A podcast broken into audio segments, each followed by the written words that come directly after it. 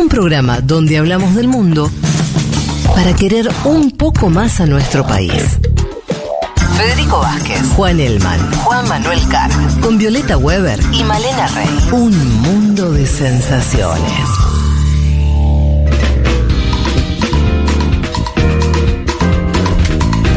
Nos vamos ya a eh, lo que nos va a contar para ponernos mucho más alegres ¿eh? de cómo fue recibido el triunfo de este Javier Milei en el mundo. ¿Qué nos vas a contar? No, me gustó que el, el cepa eh, cuando entramos acá era ¿Cuál que era? hacíamos el programa, veamos lo que pasaba en el mundo para estar más contentos con lo que teníamos acá. Sí. Eh, ¿Y ahora? Bueno, las, las realidades se solapan ahora, ¿no? Porque a partir, lo decíamos al comienzo del programa, a partir del 10 de diciembre Argentina va a ser un nodo de la ultraderecha global y el gobierno más importante, no solo de América Latina, sino de todo el hemisferio, si uno lo, lo mira en ese mapa de la ultraderecha, con mucha expectativa puesta, lo decíamos también, eh, el triunfo fue saludado por, te diría, todos los referentes, ¿no? A ver, este es un movimiento que no tiene fronteras claras, ¿no? Por ejemplo, Bukele que se suma a saludar a Milei, troleando a Gustavo Petro, que es parte de su sello, Ay, ¿no? Eh, Petro que hace una suerte de descarga. Eso es un duelo igual ya personal Y que sí, usan. ya personal. Me parece que nos usaron de excusa para decir su Para- pelea, para ¿no? picantear. Yo lo leí así. Tal cual. Y Bukele lo cita y dice, ahora sin llorar. Eh, pero después tenemos los saludos de Santiago Bascal de Vox, de Jair Bolsonaro, de Brasil, de Donald Trump, también, ahora lo vamos a escuchar un ratito Sí. al expresidente de Estados Unidos, y Víctor Orban, presidente de Hungría, primer ministro que saluda a eh, Milei en Twitter y dice que va a estar en la inauguración del 10 de diciembre, lo cual comentábamos también. Va a ser un acontecimiento importante, o sea que Or- Orban, que es, te diría que el, el- hombre de poder de ultraderecha en Europa, digo, me parece que es el más importante hoy eh, y el que más asusta a la Unión Europea, que Orban se desplace a América del Sur para la inauguración, me parece que va a ser un acontecimiento eh, más allá de, lo relevante, sintomático, ¿no? De lo que estuvo en juego y lo que está en juego eh, ahora en, en Argentina. Escuchemos entonces al expresidente de Estados Unidos, Donald Trump, saludando a Milei como un padre, porque le dice, estoy muy orgulloso de vos. Lo escuchamos. A very special congratulations to Javier Milei on a great race for president of Argentina. The whole world was watching, and I am very proud of you. You will turn your country around and truly make Argentina great again. Congratulations. Javier Milei. Javier Milei. Desde Una la felicitación oficina del presidente electo, ¿no? Sí, la real. Una felicitación muy especial a Javier Milei en su gran carrera presidencial en Argentina. Todo el mundo estuvo mirando y estoy muy orgulloso de vos. Vas a hacer Argentina grande de nuevo, ¿no? Eso ¿Cuánto dijo queremos ahora que no gane Milei? Eh, perdón, Trump. mucho, porque realmente va a ser Mucho, mucho. Porque la sincronía me mata, chicos. O sea, No, es que más allá de, de también lo simbólico, pensemos en lo que sería. No, claro. Hay un caso para mirar que es el caso de Brasil. Claro, que Bolsonaro tuvo eh, una política exterior con Trump, con su canciller más Sí. radical, que era Ernesto. Araújo. Cuando llega Biden, eh, Bolsonaro fue obligado, empujado Sí. a cambiar su impronta para acomodarse al nuevo gobierno de la Casa Blanca. Y otra cosa más, eh, hay que ver qué hubiese pasado con Trump en la presidencia con este intento de golpe de Estado, porque sabemos que la presidencia de Biden jugó muy Con los fuerte con los sí. militares de Brasil, ¿no? Por eso no es menor, no va a ser menor lo que pase en Estados Unidos el próximo noviembre. O en Menos de términos un de ayuda, año o en términos de ayuda económica, ya Trump ayudó a Macri. Sí. Menos de un año falta para la elección de Estados Unidos. Qué loco, ¿no? Muy poco. Bueno, va. Trump dijo que va a visitar Argentina. Eso también me parece importante. Trump que no pisa, si mal no recuerdo. No va a nada, a ningún lado, Desde ¿no? el G20. Eh, no, No dijo. alguien que viaje, Claro. ¿no? mucho. No, no. No dijo que va a estar en la Asunción. Ah. Se supone que la fecha está por confirmarse, pero si Trump viaja, bueno, va a ser un. Me parece que Trump tam- también eh, viaja aparte para estar solo, ¿no? También, ¿no? Me No quiere confundirse No quiere con- competir tampoco con con otros. otros eh, líderes de extrema derecha. A propósito de eso, va a estar Eduardo y eh, Jair y Bolsonaro. Van a estar Eduardo y Jair Bolsonaro, ¿no? Los Mm. dos Bolsonaro eh, con más relevancia internacional. Eduardo es uno de sus hijos, pero es el que está coordinando su agenda y el que más llegada tiene al círculo de Milei. Eh, escuchemos un pedacito, porque esto fue grabado, se grabó desde el equipo de Brasil la llamada, la videollamada que tuvieron Milei. Eduardo Bolsonaro y su papá Jair eh, a raíz del triunfo del libertario. Eh, Una aventura del pensamiento, me imagino, esa conversación. Sí, no, pero escuchemos esto porque yo recién les pasaba esto de, de Trump, ¿no? Con esta idea de, de estoy muy orgulloso, ¿no? También Sí. Trump como el patriarca de la extrema derecha. Bolsonaro, bueno, reforzando esto, esto que decíamos al comienzo, ¿no? Lo importante que va a ser para otros países la experiencia de Milei, porque él dice. eh, significa mucho, ¿no? Para Brasil y para todo el mundo. Lo escuchamos a Bolsonaro. Hola, presidente, ¿cómo está? Lelei. Graças, tudo bem? Parabéns aí, tô muito, tô muito feliz aqui. Y felices demás. Felicitaciones. Sim, sim, você, você tem um trabalho muito grande pela frente. É, como eu disse na mensagem que te mandei, é, o trabalho vai para fora da Argentina. Você representa muito para nós, é, democratas, e somos amantes da liberdade. Você representa para o Brasil muita coisa tá? e tenha certeza que tudo que for possível fazer por você estarei à sua disposição. Su trabajo trasciende a Argentina, le dice Bolsonaro, significa mucho para los demócratas amantes de la libertad. Bueno, para Brasil también vamos a hacer todo lo que sea posible por usted. La pregunta también es qué significa eso. No sé qué podría hacer Bolsonaro para ayudar a Milei. Más bien al, revés, ¿no? La- la- yo escuchaba como la- el tono de alegría de Bolsonaro es como alguien que no está en las buenas y recibe una buena noticia de él, ¿no? Sí, tal cual. Eh, sí, Tal cual. sí, es un... Por ahí más Milei quien puede ayudar a Bolsonaro a volver al poder. Sí, por lo pronto lo va, lo puede proyectar, digamos, si acá se, ar- se arma esta cumbre, ¿no? Eh, de líderes, me parece que el hecho de que Milei esté en el poder no es un dato menor. Fíjense cómo le contestaba Milei, también muy emocionado, digo, uno presta atención también a, cómo Milei responde, y hay una cosa de adoración, fascinación, o al menos de mucho cariño eh, entre Bolsonaro y Milei. No se encontraron tantas veces, pero las veces que se encontraron parec- parecieron determinantes, y Eduardo parece ser el, el que realmente tiene un vínculo eh, de mucha cercanía. Eduardo, no le que- vamos a contar cosas de Eduardo Bolsonaro para que no se suiciden directamente. No, Porque pero. si Jair es malo, Eh, no, pero, pero Eduardo, y esto sí, eh, digo, yo conozco gente del entorno de Milei, los, los, los famosos Sí. chicos, que todos lo, todos chatean con él, o sea, tiene una cosa, eh, bueno, él estuvo mucho con, con en La Nación Más, estuvo con Feynman, estuvo con Johnny Sí. Eduardo, de, de toda la gente internacional, parece que Argentina es el punto quizás más destacado, no sorprende teniendo en cuenta que después de, de Brasil, Argentina ocupa un lugar central en la región. Eh, escuchemos cómo respondía Milei invitándolos a la mm, inauguración y poniéndose muy contento por la respuesta afirmativa de los Bolsonaro. Lo escuchamos. Y Jair, digamos, y Eduardo, para mí sería un honor enorme si, si vinieran para, para la Asunción el 10 de diciembre. Sí. Sería algo hermoso. Iremos. Iremos. Iremos. Digo, buenísimo. Ok. Fantástico. Vale. Les agradezco infinitamente. Vamos, vamos a llegar, presidente, vamos a llegar hasta un poquito más temprano, que- creo que el jueves, ahí estamos en Buenos Aires. Ah, buenísimo, buenísimo, buenísimo. Y nos vemos antes. Bueno, nos vemos antes, dice. Profundo el diálogo. Sí. Em, Jair, digamos, Eduardo. A ver, eh, les, les decía, ¿no? El, lazo estaba formado de antes, Ay, se encontraron en la, en la CIPAC, en la cumbre conservadora, eh, hace no mucho tiempo, hace un par de años. Ahí tuvo también José Antonio Cast. Son firmantes de la Carta de Madrid. Acá hay un punto importante, porque la Carta de Madrid tiene Sí. que ver con este dispositivo que coordina la Fundación Sí. Disenso, eh, un, un órgano de Vox para todo lo que es la Iberoamérica, ¿no? Que para sintetizar es el vínculo de Vox con eh, América Latina. Eh, bueno, Milei, saben, eh, recibió al director de la Fundación Disenso después de su victoria, con lo cual ahí ya tenemos el, el vínculo físico, ¿no? Con los embajadores de Vox. Yo recordaba, haciendo esta columna, un encuentro en fines de 2018, si mal no recuerdo, eh, que estaba en el círculo militar la fui a escuchar a Victoria Villarruel. En ese momento, Villarruel estaba recién Para, para, ¿cuándo fue esto? fines de 2018.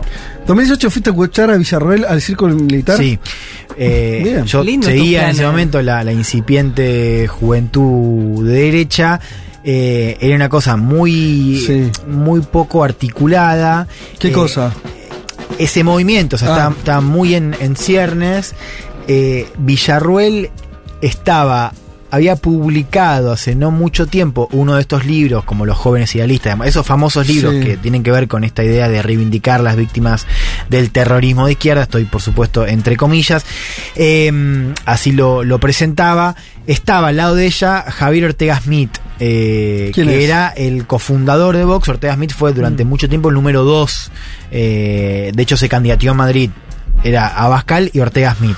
Ortega Smith que tiene madre, madre argentina, por eso tenía el Ah. vínculo con Argentina. Entonces ahí vos veías al cofundador de Vox con Victoria Villarruel, que por cierto, también lo estaba recordando, Ahí recién se estaba empezando como a acercar este espacio incipiente de derecha. Como en ese momento ella una, una figura muy periférica, muy marginal.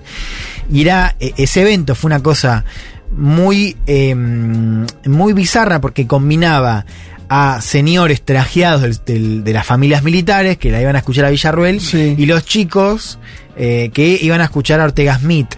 ¿Qué Y chicos? Los jóvenes de derecha, lo- los, los seguidores del AGE y de Milei, Ah, que los iban a escuchar. Entonces era una mixtura muy extraña porque estaban los chicos con mochilas y vestidos Sí. como, como si uno los ve en general, no tiene una estética paqueta. Sí. O de, de cheto. Son Total. chicos con mochilas cargadas, Sí. con bermudas y los señores trajeados. Y en un momento eh, Ortega Smith empieza a corear Viva España y, y ellos empiezan, ¿no? Viva España, Viva España, Viva España. Bueno, esto pasó en 2018. Ahora, insisto, uno de esos embajadores estuvo con Milei reunido eh, unos días después de su triunfo.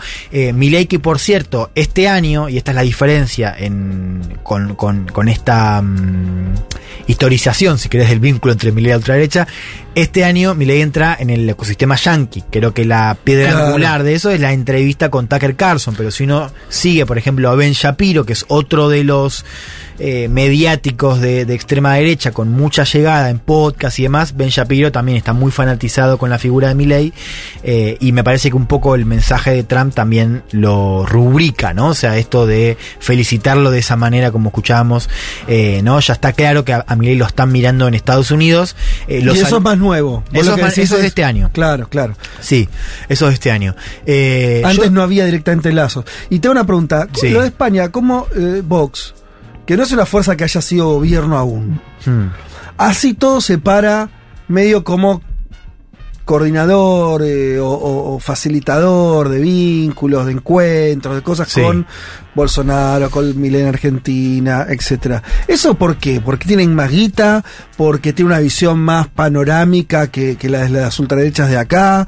Eh, ¿Es herencia del asnarismo que había practicado eso, yo me acuerdo, Sí. hace más de 10 años? Creo que es un poco de todo. Yo te diría, no tengo la información completa para darte una respuesta contundente. Te diría que hay algo de, de, de- de eso que había tenido Aznar, de, esa, proyección sí.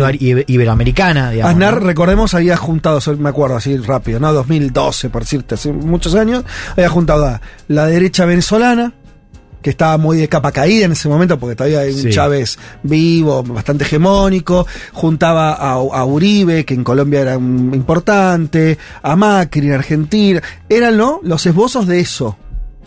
Sí, sí, no, y también pienso que Vox en ese momento estaba contenido, o sea... eh, Todavía no existía ese. Claro, Claro. era, estaba, era, era- Dentro del PP. parte del PP con Anar, otra cosa cuando el PP eh, tiene otra impronta con Mariano Rajoy. Mm. Eh, ahí así, ahí empieza a aparecer esta decisión por derecha que después termina capitalizándose o cristalizándose en Vox, ¿no? Y también hay algo, digamos, de, de- de proyección, hay negocios también, ¿no? Porque eh, no es del todo claro el rol Ajá. que juegan estos articuladores de Fundación Disenso, ¿no? Que son parte de, de Vox, pero también tienen sus propios intereses eh, en estos, estos vínculos, ¿no? Sí. Armar encuentros. Y acá ya vemos, por un lado, lo que es CIPAC, digamos que es eh, todo el, el ecosistema conservador que tiene la órbita yanqui, ¿no? Ahí es, es Partido Republicano a full. Y la otra parece ser esta de Vox, digamos, en términos de eh, los encuentros que se, que se articulan. Eh, hay que ver qué pasa en México, porque en México hay cada vez más interés de que, de que surja una opción de extrema derecha. Me parece que eso lo vamos a ver si efectivamente se confirma. ¿En la- serio? Sí. Eh, uno es Eduardo Belaustegui, que es un productor de cine conocido por armar una película que se llamó Sound of Freedom. Sí, que claro. fue en Estados Unidos. en Estados Unidos, pero fue un, un, un- un éxito absoluto. Global, sí. Eh, bueno, digo, hay, hay también, me- yo si lo vengo viendo en retrospectiva, yo creo que el próximo foco va a ser México, ¿no? De Y hecho, claro. en, México se armó una de estas cumbres, las, las cumbres de CIPAC, entonces va a ser muy importante, me parece, Mm. eh, sobre todo si gana Claudia Sheinbaum eh, el próximo año. A ver, hay dos diferencias centrales, me parece, em, en, la, en la, la experiencia que se abre ahora en Argentina con Milei y lo que tenemos en, de ultraderechas en el mundo y sobre todo en América Latina. Eh, lo primero es eh, este vínculo mucho más cercano que en otros países con la centro derecha, ¿no? Un poco lo comentamos al principio. Vos en todos lados tenés un vínculo tenso, eh, en algunos casos más fluido, digo, no sé, Vox en España nunca va a prescindir del apoyo del PP porque se ve como un socio menor. Sí. Pero me parece que acá hay algo único, porque una cosa es gobernar en coalición en un sistema parlamentario, otra cosa es un cogobierno en un sistema presidencialista. Esto no lo, no lo hemos visto nunca. ¿no? Eh, a ver, uno... Si es que se da. Sí, si es que se da, sí. Claro, me- Estamos en los momentos donde Estamos- no, no está claro, no está claro, pero digamos, si se confirma, no lo sabemos, si se confirma eh, eh, un- una suerte de cogobierno Ujú. o una influencia palpable de Macri en el gabinete y Sí. la elección de gobierno, ahí sí me parece que va a ser un caso eh, único. Yo pienso en, en algunos sectores que pueden tener eh, diferencia de enfoques, pienso en la Cancillería. Mondino, que se ha mostrado muy elogiosa del equipo de exteriores del PRO, con el cual está trabajando ahora, ¿no? Hablamos de Jorge Forí, pero también de Federico Pinedo, que sonaba como el canciller de Patricia Bullrich. Eh, Mondino, que tiene una visión que intenta congraciarse un poco con la mirada de Milei, pero que al mismo tiempo busca ser parecida a la de Cambiemos, o sea, una mirada muy comercial, muy fuera de América Latina, pero no ciertamente antiglobalización como lo vimos con Bolsonaro y su canciller Araujo, o ni hablar Trump. Pero uno ve que Milei, por ejemplo, en la entrevista con Tucker Carlson, desplegó una narrativa internacional muy alineada con eso. Por ejemplo, diciendo que no va a hacer negocios con comunistas, hablando de China y Brasil. Eh, bueno, lo mismo con cambio climático, eh, que ahora lo va a tocar mal. Me parece que hay ahí una, una pregunta, ¿no? Que es, eh, ¿qué vamos a ver? ¿Vamos a ver algo parecido a lo de Bolsonaro en materia de política exterior? ¿O va a primar esta lógica más de moderación que le puede imprimir Mondino. Bueno, ahí me parece que hay una pregunta importante y eh, creo que ese caso se distingue de otros, ¿no? Porque lo que vemos, a diferencia de otros lugares, es que la presencia de la derecha tradicional en eh, el gobierno parece ser un poquito más palpable. De vuelta está por verse. La segunda diferencia eh, es que Milei es un bicho raro en esa familia. Sí. Porque vos lo podés encuadrar claramente, y me parece que lo que escuchamos al comienzo es- lo deja muy claro, pero la definición económica de Milei, su mirada que es bien dogmática, ¿no? Esto de, proclamarse como el primer presidente anarcocapitalista o paleolibertario, digamos, esta visión más encuadrada en la escuela austríaca de, economía, eh, lo hace un bicho raro. eh, y lo hace también un nuevo referente. Yo creo que escuchemos a alguien que si les interesa el tema, yo le- les sugiero leerlo, que es Jesús Huerta de Soto. Jesús Huerta de Soto es te diría que es el, como el, máximo representante español de la, de la escuela austríaca. Tiene una cátedra en la, en la Universidad Rey Juan Carlos y es como uno de los grandes traductores al español de toda la bibliografía austríaca. Eh, Milei se declara un discípulo de él. De hecho, estuvo muy. O sea, Milei compartió con mucha fusividad eh, la felicitación de Jesús Huerta de Soto, que me encontré con una clase que él dio esta semana, lo filmaron, y él habla de Milei. Escuchémoslo primero porque dice... Es ¿Qué la hora es esto? Sí, esto para, para ver el segundo punto, que es lo raro que es, ¿no? Lo, lo, lo periférico que es en términos económicos. Eh, porque si lo hubo en este tipo, lo van a ver. Este tipo es, en, en economía, es, eh, bueno, lo, lo que propone mi ley, digamos, que es la, la, la parte más radical, más periférica y, y nada conocida en términos prácticos. Bueno, Sí. él lo dice, es la primera vez que un discípulo mío llega a presidente. Lo escuchamos a Jesús Huerta de Soto en una de sus clases esta semana. Ah, mi ley. Bueno, ese es mi ley. bueno, hay que decir que yo tengo miles de discípulos. eh, la inmensa mayoría de ellos nunca se ha dedicado a la política y además yo desanimo a que se dediquen a la política. Pero este se ha dedicado a la política y es el primero de mis discípulos que llega a la presidencia de un gobierno. Es interesante porque es una persona formada en contra del estereotipo o la caricatura que en los medios de comunicación se quiere hacer de él. Él es catedrático de teoría económica, o mejor dicho, como dicen allí, profesor titular. Sabe perfectamente los argumentos, cosa que no sucede normalmente con los políticos, ¿eh? que son unos ignorantamus en materia de ciencia social. Bueno, esta es la primera parte del audio que quiero que escuchemos. Después yo me, me quedé prestando atención a- al resto de, de lo que decía sobre mi ley en el inicio de la clase. eh, y dice algo, habla de- del, del proyecto económico, habla de- de- del modelo y dice algo así medio al pasar como que la única manera de que triunfe la economía social de mercado, al menos por lo que yo escuché y por el contexto de la charla, es con un desastre social. Lo escuchamos. La situación allí es realmente desesperada y tengan en cuenta que nunca ha triunfado una reforma en la buena dirección hacia el desmantelamiento del Estado, salvo en circunstancias muy aciagas o de desastre social. Tenemos el caso más conocido, que es el triunfo de la economía de mercado, economía social de mercado, en la Alemania posterior a la Segunda Guerra Mundial. Bueno, yo lo escuché y lo escuché varias veces, pues si no entiendo mal, de vuelta, yo escuché el contexto, él lo que está diciendo es que Argentina es un modelo, eh, un caso propicio para instalar el programa o, o la economía social de mercado por la destrucción que hay. Por eso el Cuando caso dice de- economía social de mercado, este no es un concepto, no es un concepto anarcocapitalista ese. Ah, vos decís que yo lo que entendí era que estaba La hablando... economía social de mercado, supuestamente, justamente es cierta combinación de liberalismo con protección social. Lo que Vos yo decís que no entendía, estaba... ¿eh? esa- entiendo, vos decís que no Porque estaba... además la Alemania posterior a la guerra no fue eh, cada, cada uno lo que quiera. Te diría más bien lo contrario. O sea, vos tenés el plan Marshall del lado, eh, del lado soviético, ni hablemos. Pero del otro lado tenés un. Eh, construyeron un país de estado de bienestar pleno. Ok. Pero igual no, yo no escuché la charla, eh, digo, no, no sé, por ahí te está re loco. Ahora que me decís tiene más sentido porque yo lo, lo escuché varias veces y eh, me, me pareció que hacía un link entre la oportunidad, porque hablaba un poco de la, de la oportunidad ahora para plantear ese tipo de modelos y ahora escuché eso.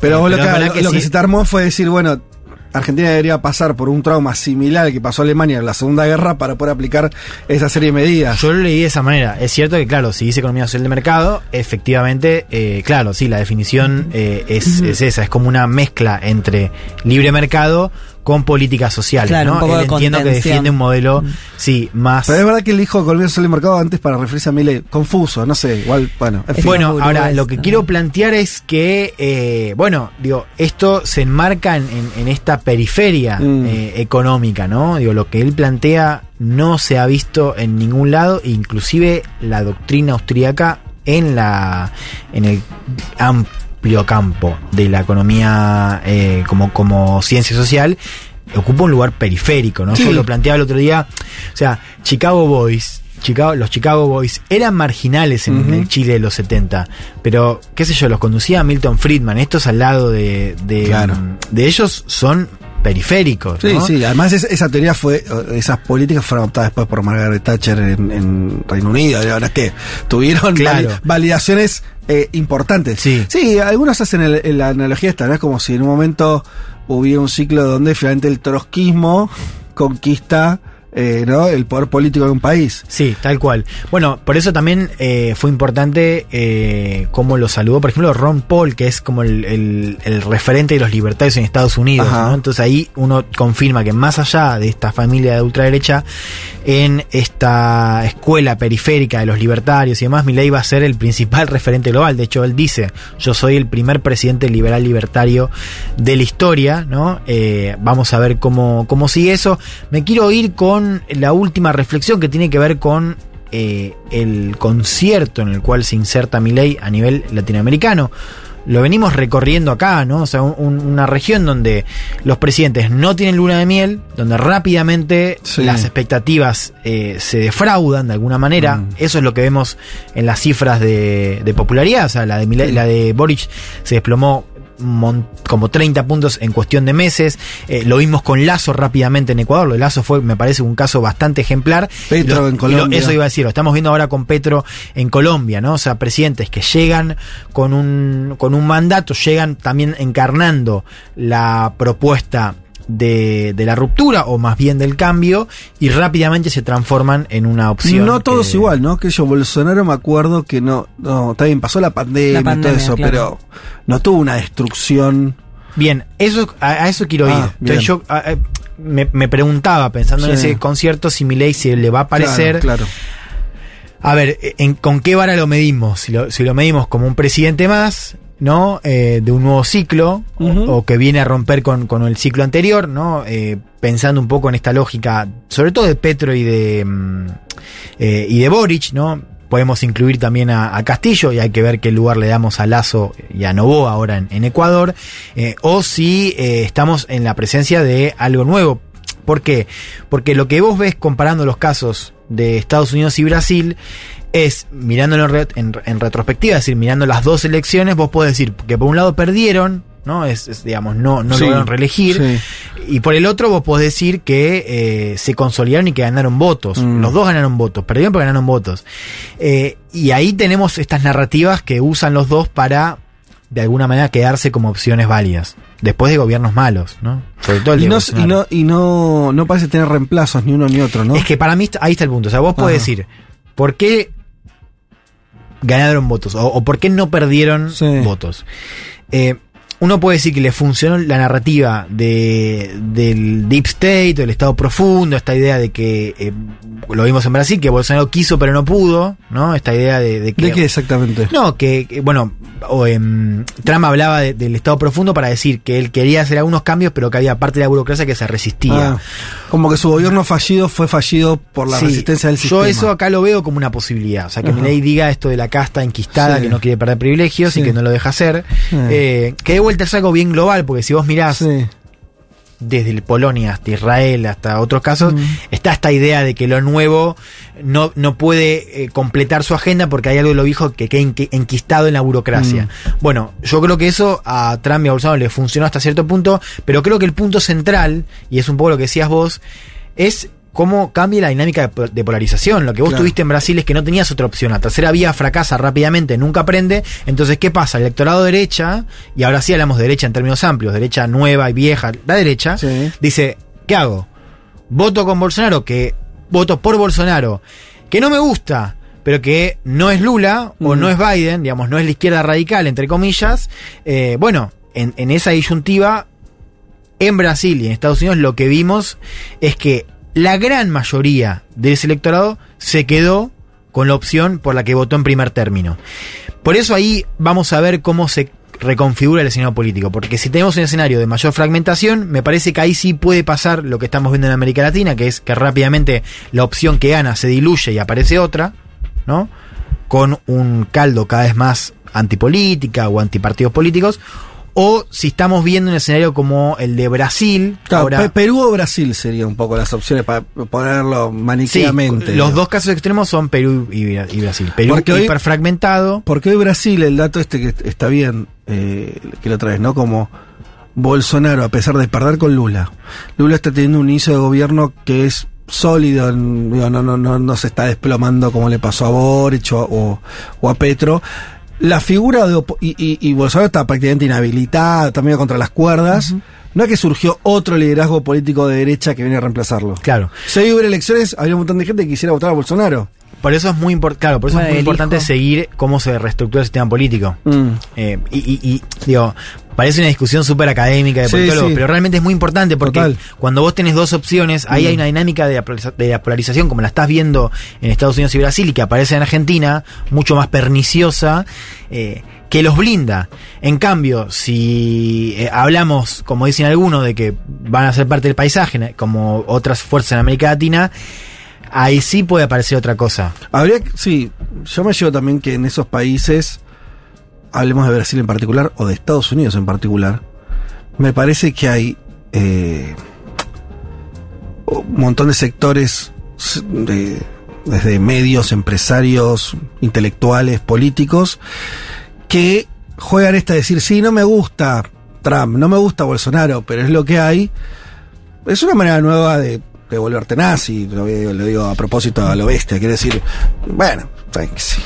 o sea, está bien, ¿a quién votás? A él, bueno, está bien, ya está.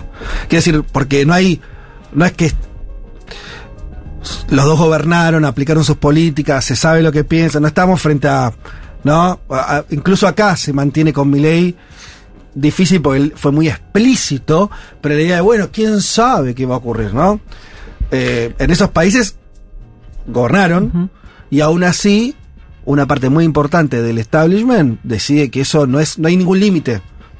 Tal cual, ¿no? Y pienso que en los dos casos, esas figuras, Trump y Bolsonaro, si vos la, la- le mirás el núcleo, digamos, lo- los que realmente, eh, la parte de fenómeno que tienen, cuando digo fenómeno lo digo por la transversalidad del apoyo, Sí. por dónde ganan y por el volumen en general. Eh, en realidad, en todos esos casos es, es menos, o sea, es, menos que la mitad, digamos. Es, puede ser un tercio. O sea, Trump, vos mirás encuestas y la y nadie parece querer querer votar a Sí, Trump, pero lo pero terminan están haciendo. votando, claro. Entonces, se refuerza. No digo porque al comienzo hablamos de, de, bueno, de, de, de cómo miramos el Ajá. porcentaje de Milley. Sí, sí. Y ahí en todos lados hay algo parecido. Digo, no es nuevo esto de. Salvo Bukele, que es otra cosa, porque Bukele Pero eso, se los claro, lleva puestos a todos. Claro, a todo el sistema. A todo el y- sistema. Y genera otra cosa. Ojo, porque en Brasil y, y- y en Estados Unidos tampoco es que de base de Trump ganó la primaria. La ganó Mm. bien, pero digamos, no es que fue. eh, no es que la gran mayoría del, del, del país vota por Mm. Trump. No, no, no es esa. eh, o- No, de hecho, el voto así. popular ahí ni siquiera. No, pero claro, bueno. no digo voto. No, no es que Sí. la mayoría de- del país está en eso que llamamos el trampismo, Sí. su base. Lo mismo pasa con Brasil. Pero es aceptado. es aceptado y otra cosa más, eh, es mucho menos... O sea, genera mucho menos aversión, o mejor dicho, odias mucho más al otro y a todo lo que representa ese otro, ¿no? A la sociedad, a sus votantes, a su estética, a todo. Y eso me parece que se, se parece, por eso creo que esta pregunta es bien importante, ¿no? Si estamos en un escenario también así con dos polos, o si tenemos una cosa más fragmentada. Eh, y cierro con esto, ahí el lugar de la derecha tradicional, tanto para el futuro del sistema político y de, de la convivencia social, como de este gobierno, eh, bueno, va a ser central. Bueno, muy bien. Eh, Sepa, y venimos con Canción del Mundo. Un mundo de sensaciones. Un programa para escuchar mientras se hacen cosas realmente importantes, como el almuerzo del domingo. Futurock FM